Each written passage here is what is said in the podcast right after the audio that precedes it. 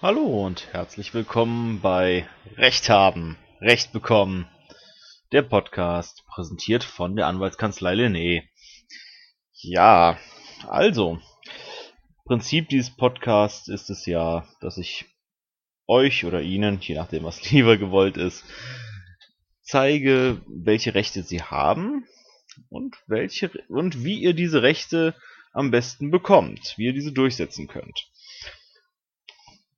Dazu quatsche ich entweder alleine oder mit äh, dem meinem Freund Dennis Scheffler ein bisschen darüber. Und hier versuche ich halt Themen den Leuten, die vielleicht jetzt im Recht nicht so zu Hause sind, wie ich es als Anwalt zwangsläufig sein sollte, ähm, Themen trotzdem was näher zu bringen, dass man ein Verständnis dafür bekommt, was man für Rechte hat und wie man diese dann auch tatsächlich durchsetzen kann. Das ist nicht immer so ganz leicht für einen Laien, weiß ich auch.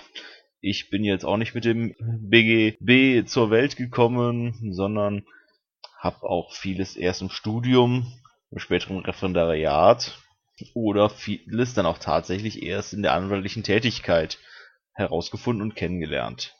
So wie ein Thema, über das ich heute etwas quatschen will. Und zwar ist das die Bearbeitungsgebühren in Kreditverträgen.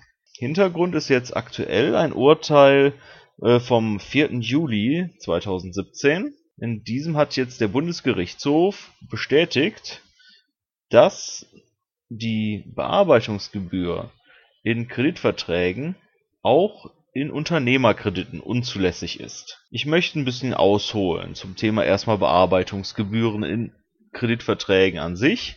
Das war bis vor ein paar Jahren, äh, so bis ins Jahr 2012, 2013, teilweise noch 14, Unternehmerkrediten noch länger, eine beliebte Methode der Banken, wie sie halt Geld verdient haben.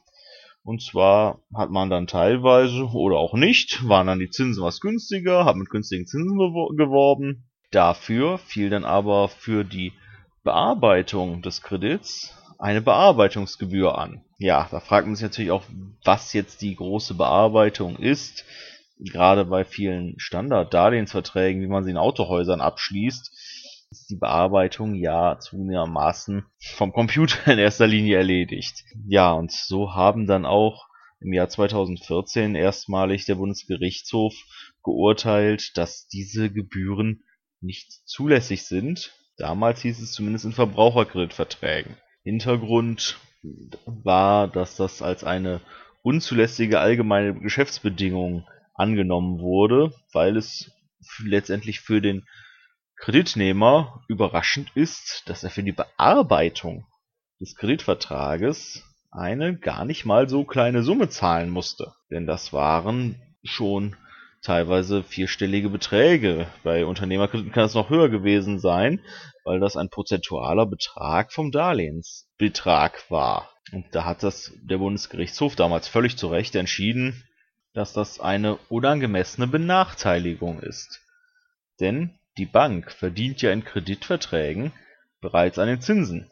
Das ist das Geschäftsmodell der Bank. Und mit der Bearbeitungsgebühr hat man da einfach noch was bekommen. Das muss man sich vorstellen, als wenn Sie beim Bäcker eine Semmel, ein Brot und noch eine leckere Rosinenschnecke kaufen. Die Preise stehen dort ausgewiesen.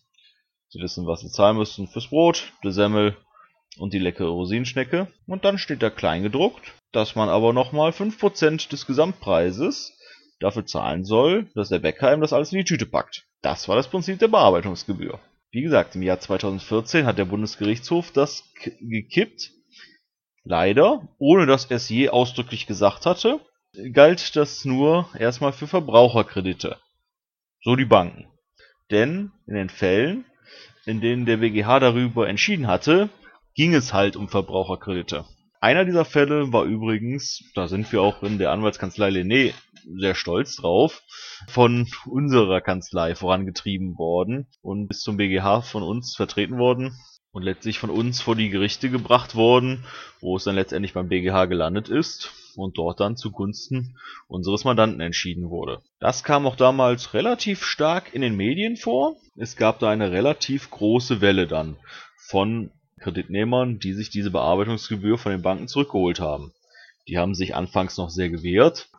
Schön, was man teilweise von den Banken gelesen hat, dass das die Fälle vom BGH ja ganz andere Bearbeitungsgebühr waren als die, um denen es jetzt bei den Banken ging. Unter anderem, weil die Bearbeitungsgebühr für ganz andere Leistungen jetzt wären oder ja viel deutlicher hervorgehoben worden sein als bei den Fällen, über die der BGH entschieden hat. Spoiler, das war nicht so. Also das ging dann wirklich relativ gut durch, die Fälle, dass dort wirklich die Kunden in unzähligen Fällen die Bearbeitungsgebühr erfolgreich von den Banken mit anwaltlicher Hilfe meistens zurückgehalten haben. Im Oktober 2014 war dann diese Welle nochmal richtig verstärkt worden, denn da hatte der BGH noch eine Entscheidung getroffen zur Frage der Verjährung. Denn, auch das sollten Sie wissen, im Normalfall verjähren Ansprüche drei Jahre nach Entstehung, zum Ende des Kalenderjahres. Das heißt, wenn Sie jetzt heute aus irgendeinem Grund einen Anspruch bekämen,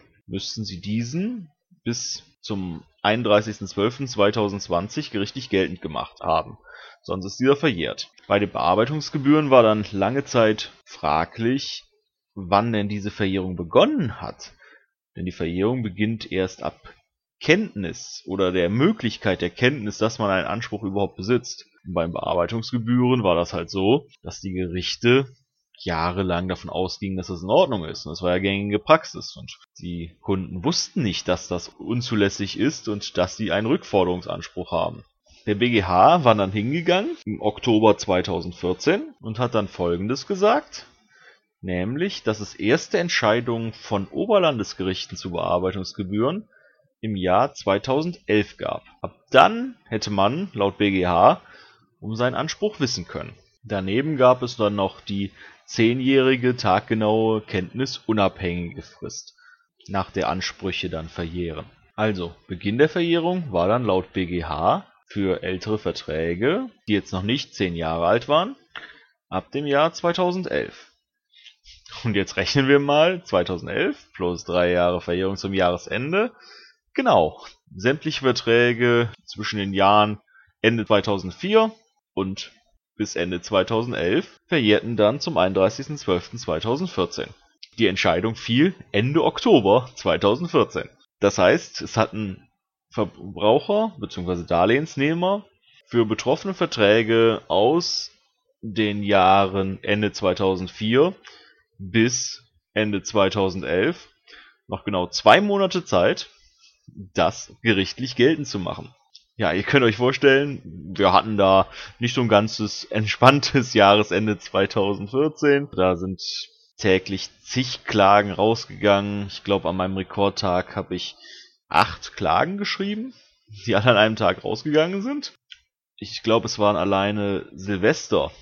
Also am Silvestertag 2014, ja, da war nicht viel mit Ausschlafen, da war nicht viel mit Vorschlafen sondern da ging es in die Kanzlei und da habe ich nochmal vier, fünf Klagen eingereicht. Und mein Chef, der Herr Rechtsanwalt Lené, musste noch wegen defekter Faxgeräte oder ausgeschalter Faxgeräte an Silvester 2014 äh, noch persönlich Klagen dann bei Gerichten vorbeibringen. In Mönchengladbach zum Beispiel, wo die Santander Bank sitzt, die sehr, sehr, sehr viele Kredite mit diesen Bearbeitungsgebühren hatte. So, also es gab ordentlich was zu tun. Im Endeffekt war es dann aber so, dass alle Verbraucher ihre Bearbeitungsgebühren von den Banken zurückgehalten haben. So, ein Thema, das blieb jedoch bis jetzt vor kurzem fraglich.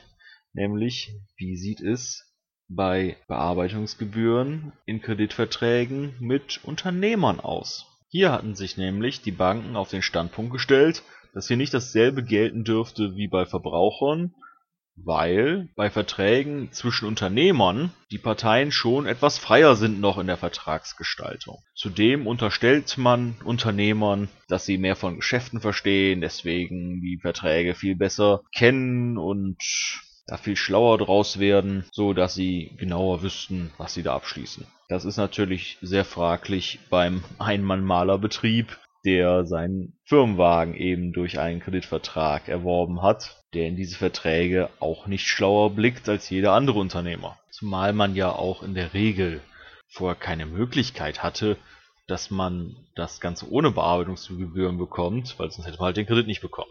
Jedoch waren sich hier bis vor kurzem die Gerichte noch uneins. Ich würde sagen, die Rechtsprechung war da etwa 50-50 von Gerichten, die das genauso gesehen haben, dass sie gesagt haben, da ist keine unangemessene Benachteiligung und bei Unternehmerkrediten soll sowas zulässig sein. Und den Gerichten, die sich unserer Auffassung angeschlossen haben, dass es keinen Unterschied macht, ob es sich hier um einen Verbraucher oder einen Unternehmer handelt, denn die Klausel ist für den, der es unterschreibt, gleichermaßen überraschend. So wurden da Prozesse verloren, gewonnen, sehr, sehr viel verglichen, aber bis zuletzt bestand eine Ungewissheit. Diese ist jetzt erfreulicherweise durch den BGH beendet worden, so dass nunmehr feststeht, dass auch in Unternehmerkreditverträgen die Bearbeitungsgebühren unzulässig sind und somit diese zurückverlangt werden können. Wobei man jetzt wieder aufpassen muss, ist wieder das Thema Verjährung. Denn wahrscheinlich, wenn ihr in euren Unternehmerkrediten solch eine Bearbeitungsgebühr drin habt, dann ist der wahrscheinlich jetzt auch schon ein paar Tage älter. Denn auch wenn die Banken immer gelobt haben, dass das ja richtig sei, dass hier Bearbeitungsgebühren verlangt werden, hat man dies dann doch trotzdem ab den Jahren 2014 spätestens 2015 deutlich zurückgefahren. Es gibt das immer noch, aber es ist weniger geworden. Gerade die Banken, mit denen wir uns dann auch gestritten haben, sind dann doch vorsichtiger geworden. Und wenn der Vertrag beispielsweise im Jahr 2014 abgeschlossen wurde, dann solltet ihr euch jetzt dringend an einen Anwalt, gerne natürlich an uns von der Anwaltskanzlei Lené, wenden, da die Ansprüche dann Ende des Jahres wieder verjähren.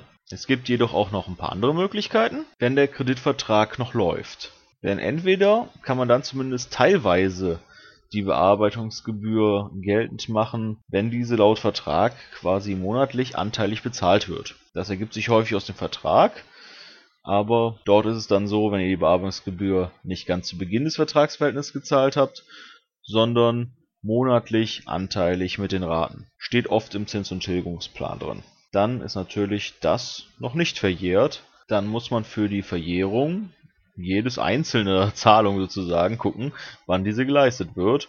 Und im Moment wäre es dann sozusagen alles, was ab Januar 14 geleistet wurde, nicht verjährt und könnte zurückgefordert werden. Auch nach unserer Auffassung, selbst wenn die Zahlung der Bearbeitungsgebühren unstreitig am Anfang erfolgte und jetzt eigentlich die Rückzahlung verjährt wäre, kann man nach unserer Auffassung mit Restforderungen, die die Bank noch hat, aufrechnen. Dann bekommt ihr vielleicht nichts zurück, müsst aber vielleicht weniger zahlen, was ja im Endeffekt auf selbe hinauskommt. Ganz großes Glück können vielleicht diejenigen haben, die schon die Bearbeitungsgebühren-Rückforderungswelle 2014 mitbekommen haben, vielleicht schon damals die Bank angeschrieben haben und dort als erste Reaktion ein Schreiben der Bank bekommen haben mit einem ungefähren Wortlaut wie wir prüfen das, Sie brauchen jetzt nichts zu machen, wir verzichten auf die Einrede der Verjährung. Das haben die Banken nämlich damals sehr, sehr viel gemacht, um zu verhindern, dass alle sofort klagen, was sie ja mussten, um die Verjährung zu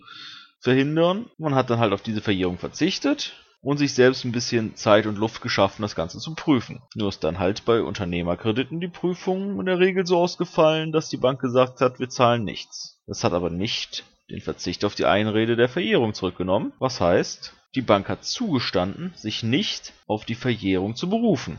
Und Ansprüche verjähren nicht automatisch, sondern es muss sich jemand darauf berufen.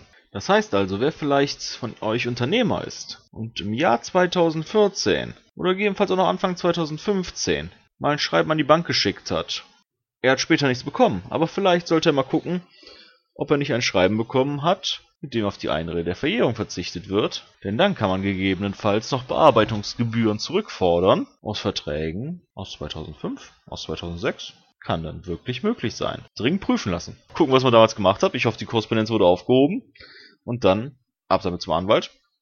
Gerne natürlich zu uns. Ein kleiner zusätzlicher Anreiz, man kann auch einen Nutzungsersatz zurückfordern. Also quasi, man bekommt Zinsen auf die Bearbeitungsgebühr, die man eingezahlt hat. Während Unternehmerkrediten 9%. So eine Geldanlage hat man nirgends. Das waren schon bei dem Bearbeitungsgebühren für Verbraucher, die wir zurückgefordert haben, in der Regel mehrere hundert Euro noch, die zusätzlich obendrauf kamen. Bei langlaufenden Krediten teilweise nochmal 30, 40 Prozent der Hauptforderung. So, ich hoffe, dass ich für das Thema jetzt noch ein bisschen Aufmerksamkeit erregen konnte, das informativ war. Wenn nicht für euch selber, vielleicht habt ihr einen Kumpel, einen Freund, eine Freundin, einen Liebhaber, einen Ehemann, eine Ehefrau, Tante, Nichte, Onkel, irgendwen, der vielleicht Freiberufler ist oder ein kleines Unternehmen hat, gern auch ein größeres, den ihr vielleicht mal auf aufmerksam machen solltet, in seine Verträge gucken, ob da eine Bearbeitungsgebühr ist und ob es sich nicht vielleicht lohnt, da einen Anwalt, gerne uns, einzuschalten. Wenn ihr Fragen außerhalb des Kanzleibetriebs schon mal beantwortet haben möchtet, dann habt ihr die Möglichkeit, Fragen zu diesem Thema oder auch zu anderem in den iTunes-Kommentaren zu unserem Podcast zu stellen einfach eine 5-Sterne-Rezension verfassen, indem er diese Frage stellt. Und ich werde diese dann in einer speziellen Famler beantwortet Fragen-Folge beantworten. Äh, oder, wenn ich sie nicht beantworten kann, mir einen Kollegen aus meiner Kanzlei schlappen, mir entweder von diesem die Antwort sagen lassen, damit ich sie hier weitertrage, oder den Kollegen mal kurz selbst vors Mikrofon zerren. Das müsste ich dann gucken. Wobei natürlich immer das, was ich hier erzähle, hoffentlich einen ersten Einblick bringt, die Beratung in der richtigen Anwaltskanzlei hier natürlich nicht ersetzen kann. Aber auch das ist natürlich möglich.